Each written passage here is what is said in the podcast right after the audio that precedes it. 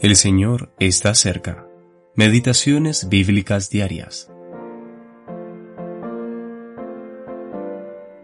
Ana oró y dijo, Mi corazón se regocija en Jehová.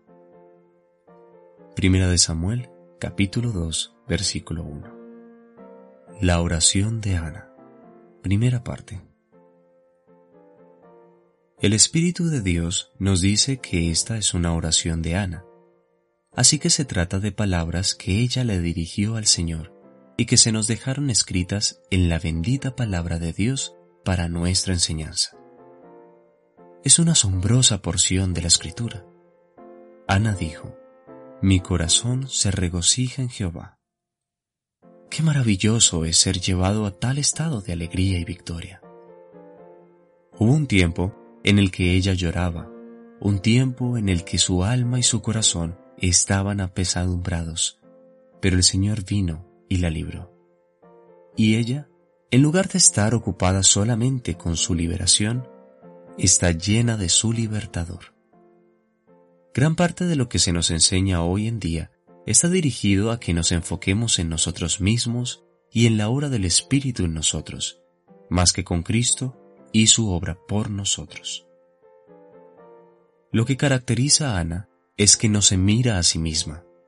Ella está ocupada con el Señor.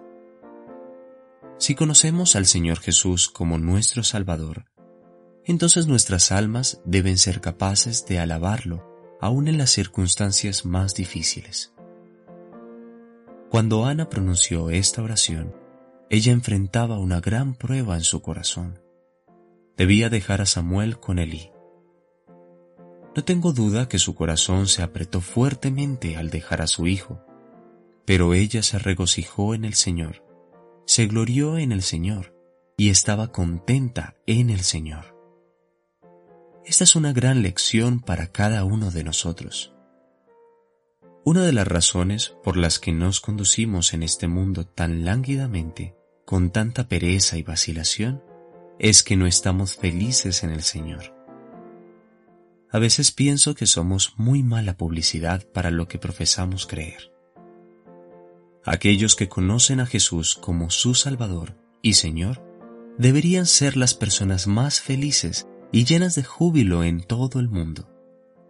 Esto no significa que no tengamos tristezas, las tendremos, pero tal como lo dijo el apóstol, si tenemos tribulaciones y dolores, podemos igualmente estar siempre gozosos. Segunda de Corintios, capítulo 6, versículo 10. Dolores en el fondo, alegría en lo alto. F. C. Blount